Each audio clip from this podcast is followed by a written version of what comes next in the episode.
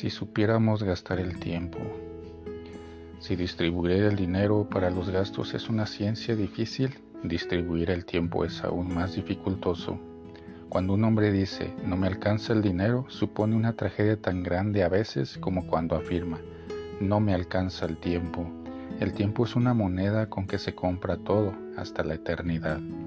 A veces no alcanza el dinero porque no se repartió equitativamente en los diversos apremios de comida, viajes o vestuario. El derrochador acaba por ser pobre de solemnidad. De igual suerte, el derrochador de su tiempo termina en holgazán de solemnidad.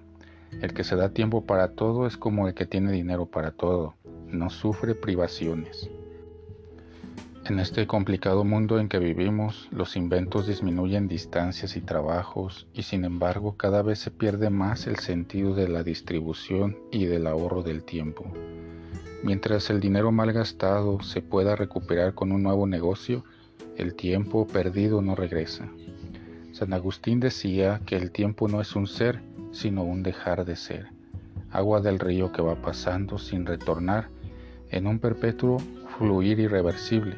No podemos atrapar en la mano la ráfaga del aire que nos sacude, no podemos detener el tiempo fugaz.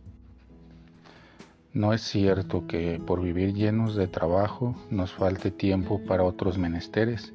La verdad es que perdemos el tiempo en naderías un gran escritor húngaro, maestro de los universitarios en Budapest, Tiamer Todd, se encontró una libreta, una de esas hermosas libretas color de rosa en que uno va apuntando sus compromisos de la semana. La famosa agenda que decimos en México y que los americanos titulan Things I Must Do Today, las cosas que debo hacer hoy. Pues bien, esta libreta color de rosa pertenecía a una dama, a una culta dama, se entiende. En ella había apuntado con un lapicerito de oro su programa de la semana.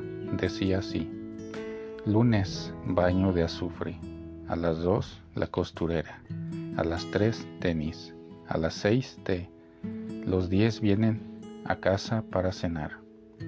Martes, a las nueve en el salón de peinados, a las once casa de modas, el sombrero me queda estrecho y no sienta bien a mi peinado. A mediodía continental, a las 3 golf.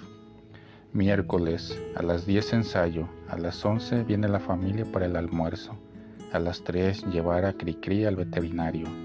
Ópera. Jueves, me levanto a las 10, a las 11 manicura, a las 3 en el círculo, a las 8 teatro, Viernes a las 10.30 saltar de la cama, almuerzo en el café.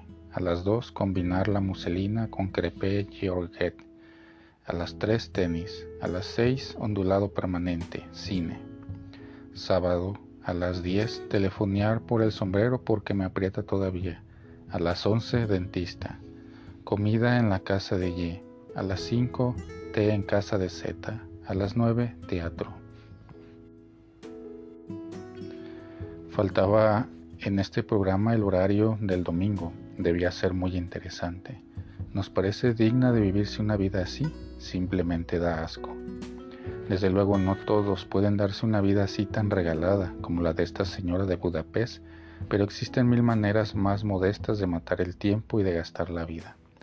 La cantina, el billar, el salón de baile, la tertulia, la lectura de novelas, los deportes suplen a menudo otros medios más ostentosos. En el fondo el resultado es idéntico, existencias vacías, sin sentido, superficiales. Mentira que no hay tiempo, lo que sucede es que lo derrochamos en tonterías. Bien está alternar el trabajo con el descanso, pero el descanso perpetuo acaba por cansar más que el trabajo. Las fatigas del reposo son peores que las fatigas del quehacer. El que nunca hace nada termina en neurasténico, como el esclavo de su trabajo. Los extremos son viciosos, aquí, allá y en todo lugar.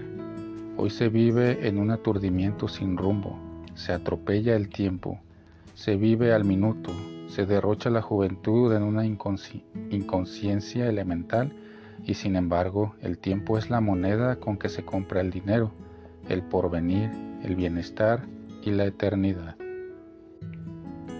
tomado de Mini charlas para gente ocupada de Joaquín Antonio Peñalosa.